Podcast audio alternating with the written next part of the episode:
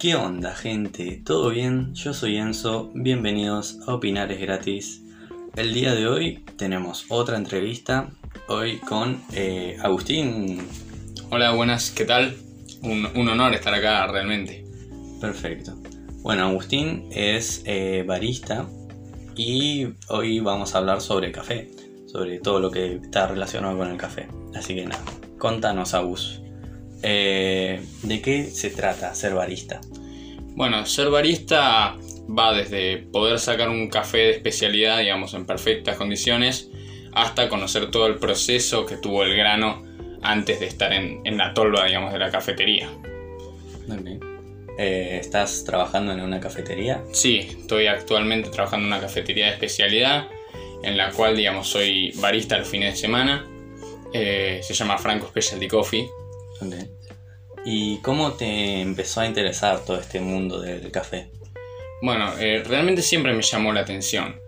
Pero cuando, digamos, decidí comenzar el curso fue cuando dejé la, una carrera en la universidad. Y entonces dije, lo que vaya a hacer lo voy a hacer ahora.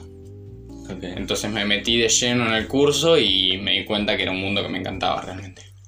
¿Dónde viste el curso? Bueno, lo hice en realidad con el dueño de la cafetería donde ahora trabajo, que bueno, se terminó volviendo un amigo. Y nada, habrán sido casi un mes que hice, que fui haciendo clases todos los días. Y además fui trabajando, entonces fui sumando experiencia y práctica, digamos. Muy bien. ¿Y es, es muy difícil aprender todo? No sé si requiere muchos procesos. No, difícil no, es memorizar varias cosas, practicar y, y bueno, en parte que también que te apasione, porque digamos, si no, no va a ir a ningún lado y se te va a hacer muy pesado. Claro, obviamente. Más o menos, ¿cuánto café tomas al día? Y depende mucho del día, si va, los primeros días, cuando me había comprado la, la máquina de filtrado que tengo en mi casa, me bajé un cuarto de café en un día, lo cual es bastante. Claro, sí. Pero si no, tomaré dos, tres tazas, digamos. claro. Bueno, no sé si sabías, pero recientemente un estudio eh, sacó que tomar eh, una o más tazas de café al día ayuda a reducir el porcentaje de riesgo de insuficiencia cardíaca. Fue un estudio hecho por la Asociación Americana del Corazón. Eh, se hizo durante 10 años y se le hizo a 21.000 personas. El estudio básicamente trataba de separarlos en tres grupos. Un grupo de personas no tomaba café, otro grupo tomaba una taza y otro grupo tomaba dos o más tazas. Entonces se le fue haciendo diferentes estudios y chequeos anuales y todo eso. Y dio como resultado que los que no tomaban café no tenían ningún cambio. Los que tomaban una taza eh, les reducía el 5% aproximadamente. Y los que tomaron eh, dos o más tazas de café eh, se les redujo en un 12%. Eh, claro, no, no lo había escuchado el estudio este que mencionás. Eh, sin embargo, sí tengo entendido que cierto porcentaje controlado de cafeína por día es muy bueno para el cuerpo. Claro, hablan justamente de esto, que el, el estudio se hizo en café con cafeína. En descafeinados no hubo ningún cambio y que se hizo con café solo, básicamente. Viste que muchas veces se le pone azúcar, crema Claro. o leche, cosas así. Entonces, con café solo y nada más eso. Y que eh, solamente se probó con el café, que no se probó con, viste, bebidas energéticas o cosas así, que también tienen cafeína y otras cosas. Eh, y nada, es un estudio bastante pela que salió hace poco. Y nada, recomiendan tomar dos tazas de café al día, pero a los niños no. eh, por ahí si sufrís nerviosismo o si tenés problemas para dormir o cosas así, tampoco. Eh, pero nada. ¿Cuál es eh, la diferencia más grande entre tomar café normal hecho en casa y un café hecho a tu manera? Un café de especialidad. Claro, en realidad se diferencia ya desde lo que es la materia prima. Digamos, los granos comerciales que se pueden encontrar fácilmente son lo que se denomina robusta, que es un grano mucho más fácil de cultivar, eh, digamos, mucho más resistente en cuanto a la planta, digamos, lo que se llama el cafeto. Eh, digamos que tiene muchísimo más porcentaje de cafeína, también tiene un porcentaje de amargor, y eso depende también muchísimo del tueste. Los cafés de especialidad, además de proceder de una planta arábica, digamos, eh, es el nombre del, tipo de grano, tiene un tueste artesanal, el cual se mide para cada tipo de grano de café y el cual no, digamos, no sobrepasa el punto justo del tueste. Claro.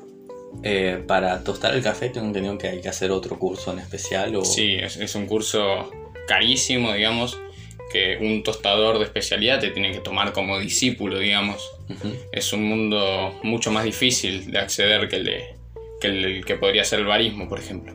¿Vos hiciste este curso o estás interesado en hacerlo? El de tostador no lo hice, quizás a futuro lo haga, porque es la verdad un mundo que a mí me apasiona bastante, Ujú. pero no, por el momento ese no lo hice. Por todos estos detalles que vos me decís de, de todas las cosas que hay que hacer, saber para hacer el café, supongo que un café de especialidad es más caro, ¿no? Que un café normal. Sí, generalmente está un poco más caro, digamos, en cuanto a comparación de taza en una cafetería. Digamos, por ejemplo, ir a tomar un café con leche en un bar X va a ser relativamente más barato que ir a tomar un latte o un flat white en una cafetería de especialidad. Claro. Bueno, esto ya entrando más un poco en, economía, ¿no? Pero eh, hace poco Juana Repeto, la hija de Reina Rich, no sé si la ubicas, eh, se quejó del precio de un café en el barrio de Palermo. Se tomó un- una lágrima de tamaño grande y le costó casi 200 pesos. No sé si son los precios normales o si un café de especialidad sale más caro. Y ya el hecho de que haya dicho lágrima me dice que no es, no es un café de especialidad el que ella ingirió, digamos, el que compró. Igualmente en Palermo supongo que será más caro, pero un... Por ejemplo, en la cafetería donde yo trabajo, un café con leche, por ejemplo, un latte, sale- está en 140 pesos. Un flat white, que es con otro shot de espresso, está a 160. Y en Palermo están un poco más caros, así que rondan más o menos los 200 pesos. Los cafés de especialidad. Perfecto. Y más allá de ir a un lugar y comprar un café de especialidad, ¿no? Que sabemos que hay cafeterías especiales como en la que trabajas, ¿hay formas de hacer un buen café en casa? Sí, por supuesto. En realidad, una vez que se tiene la materia prima, digamos, granos de café de especialidad, algún buen tostadero o tostador, eh, se puede preparar, por ejemplo, con filtro de tela, que es algo bastante común en todas las casas. O si no, digamos, una cafetera de filtro normal. Claro. ¿Y hay algún otro artefacto? Por ejemplo, hace poco me contaste que te compraste una prensa, creo. Sí, sí, sí, sí. Hay muchísimos métodos, digamos, de, para preparar café. Yo el que me compré es un método de filtrado, que es una prensa francesa, que también es bastante normal en todas las casas. Ujú. Es, es la típica cafetera que tiene un émbolo metálico. Ok. Entonces, si lo preparas con un café de especialidad y con una buena receta, digamos, se le dice receta al modo de preparación, eh, vas a poder tomarte un buen café en tu casa. Ok. Eh, después había mm, hay una como disputa siempre entre desayunar café o té, que son como las dos cosas como las más famosas. Bueno, acá en Argentina capaz que está el mate también, ¿no? Que es bastante famoso, Sí. pero por lo general es café contra té. Y leí que el café tiene más ventajas que el té. O sea, no, mentira. El té tiene más ventajas, pero porque hay muchas variaciones de té. Entonces vos te tomas un té y te puede dar cierta ventaja en alguna cosa y te tomas otro té y en otra. En cambio el café te puede dar ventaja en muchas cosas eh, y siempre va a ser lo mismo, sea el café que te tomes. No sé si estás familiarizado con algo de esto. Digamos, no, me, no estoy muy metido en el mundo de lo que es el té. Igualmente, depende del café que tomes, siempre va a ser algo diferente. Mismo si tomas, si comparas un café robusta con una arábica, va a ser una diferencia enorme ya con los- lo que le genera al cuerpo, digamos. Claro. Un café robusta, que es el café más normal, el que más se frecuenta en, en todas las casas, va a ten- tener una carga muy alta de cafeína, un dulzor muy bajo, eh, va a tener cierta astringencia, lo que se dice la sequedad en boca. Entonces, en cambio, un café de especialidad va a ser dulce, va, va a aportar cierta fructosa al cuerpo, va a tener cuerpo baja cafeína, digamos. Eh, y después los granos de café, más allá de que siempre hay que ver el, el tostado y todo eso, eh, varía mucho de dónde vengan. Tipo, por ejemplo, nombraste el, el arábica, no sé si viene de Arabia. en realidad, eh, arábica es el tipo de planta de la cual viene el grano. El Ah. grano que se usa en el café de especialidad. Después de ahí tenés un montón de orígenes de café que generalmente se encuentran sobre la línea del Ecuador en el planeta, ¿viste? Sí. Eh, por ejemplo, los más famosos que son Colombia, Brasil. Brasil es el mayor exportador de café a nivel mundial. Sí. Este, y sí, varía muchísimo porque ya además del, del tueste, que es importantísimo, porque el tueste es lo que le va a definir, digamos, la acidez, el dulzor, el grano cambia mucho según el suelo que tenga. Claro. Eh, por eso hace poco vi un video de que eh, los agricultores son como una parte muy importante y que el barista más o menos lo que hace es eh, como dar a ver el esfuerzo que hace el agricultor con el sabor del café o algo así. No sé si estás de acuerdo con esto. Y sí, es una manera de verlo. En realidad el, el barista lo que hace es transformar el café en grano en un, en un café en taza, digamos. Claro. que, que sí, también va a reflejar, además de la habilidad o capacidad del barista, va a reflejar eh, la, digamos, la calidad del tueste y ya la materia prima podría ser, pero es bastante complicado de notar en una, en una taza de café eso. ¿Y cuál consideras que es el grano de café más rico que probaste o si sabes que hay uno que sea como muy top? Y que yo probé, yo probé el Geisha de Panamá, que es una, un varietal de café, digamos, que es de los más exclusivos del mundo. Que es carísimo, que, en re- que es único en el mundo, digamos, porque también está el varietal geisha. El varietal es como la variedad de Claro. planta del café. Geisha, pero de Colombia, que no es lo mismo. El geisha de Panamá es como ultra frutal, Sí. muy dulce, tiene notas a miel. Entonces es de los más exclusivos. Lo probé una sola vez en un filtrado, me acuerdo que es una preparación de café también. Claro. Eh, lo probé una, una sola vez, sí.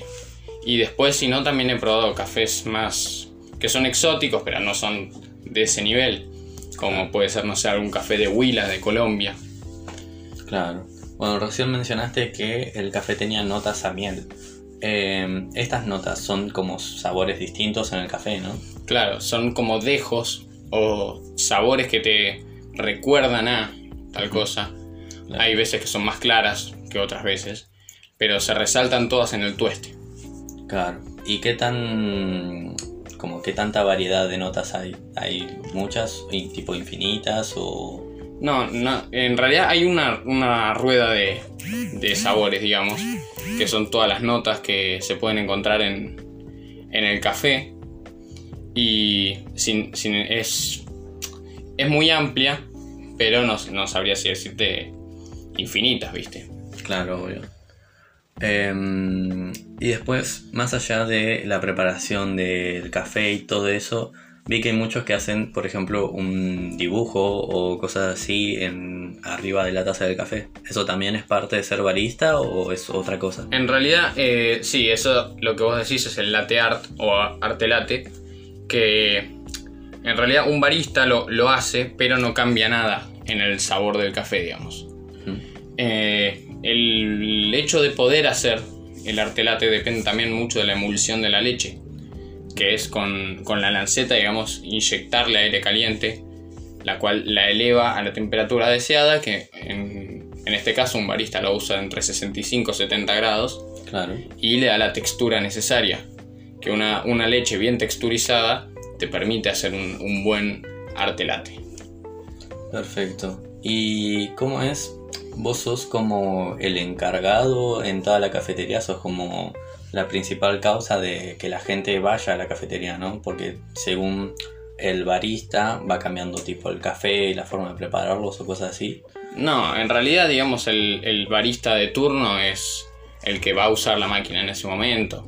El hecho es, es que por los baristas que hay, una cafetería se va formando un cierto estatus o reputación en el mundo de la gente que aprecia el café de especialidad. Claro. Bueno, eh, y ahora, digamos, vos tenés, fuiste a muchas cafeterías. Sí, generalmente me gusta los días que tengo libre hacer alguna especie de recorrida por cafeterías de especialidad de, de capital, digamos. Claro. ¿Y cuál sería como tu top 3? Mi top 3, y es una pregunta bastante difícil que me pone un poco contra las cuerdas.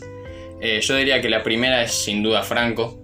Es una cafetería que nunca me defraudó y la- voy todos los días, tanto como cliente como a trabajar los fines de semana.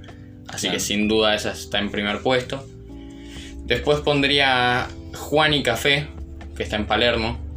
Fui un par de veces a tomar un espresso y me lo supieron dar bastante bien. Era un espresso que disfruté mucho, la verdad.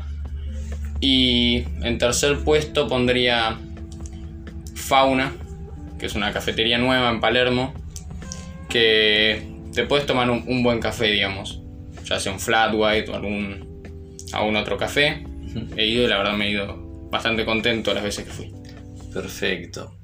Después escuché que el café también, más allá de todo esto del tueste y todo eso, eh, tienen que estar a una temperatura en especial. ¿Eso cómo es? Sí, digamos, las bebidas que son con leche se sacan a una temperatura entre 65 y 70 grados, que es a la temperatura que hay que llevar la leche para hacer un buen café. Claro. La gente generalmente no está acostumbrada a esta, a esta temperatura, por eso es bastante normal el comentario de que el café está frío en una cafetería de especialidad. Claro. Eh, lo que se puede hacer cuando vas a una cafetería de especialidad y querés eh, un poco más caliente el café es pedir si te pueden calentar la taza, que es algo que nosotros también hacemos muchas veces trabajando, digamos, se calienta con agua caliente, entonces no alteras la, digamos, la preparación, la receta. Entonces te queda una bebida en perfectas condiciones y a la temperatura, una temperatura intermedia para ambos sería. Vamos, qué interesante. Eh, ¿Alguna anécdota que te haya pasado mientras eras barista? Y hay muchas, va, cuando recién empezaba estaba más o menos, digamos, yendo a mi suerte. Era como que no tenía muy claro lo que, lo que iba haciendo, entonces varias veces me ha pasado de que se me caiga todo cuando Claro. tenía que sacar 10 millones de cafés y no me daba el tiempo, gente que ha entrado totalmente sacada, enojada preguntando dónde estaba su café.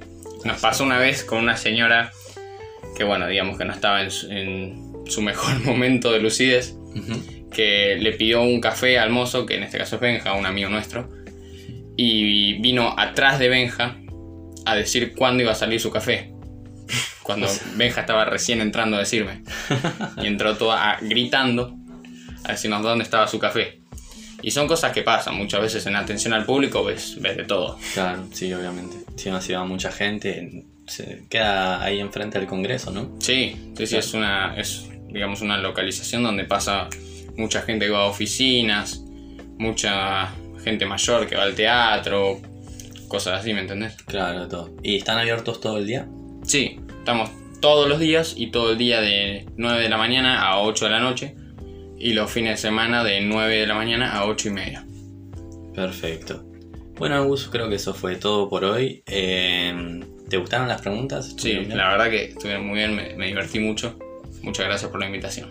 Perfecto. Eh, ¿Algún lugar por donde te puedan contactar? Bueno, por Instagram, mi Instagram es agustín con dos i, punto guion bajo. Ok, perfecto. Eh, bueno, esta pregunta, eh, ¿Team Godzilla o King Kong? King Kong siempre. Perfecto, es como que Godzilla, vi varios memes que Godzilla es como una lagartija mutante que tira rayos y King Kong es nada más un mono. Claro, King Kong se la banca más. Y todo el mundo que, que conozco, por ejemplo, le va más a, a King Kong. Pero bueno, gente, eso fue todo por hoy. Espero que lo hayan disfrutado, que lo hayan pasado bien. Y nos vemos en el próximo podcast. Chau, chau.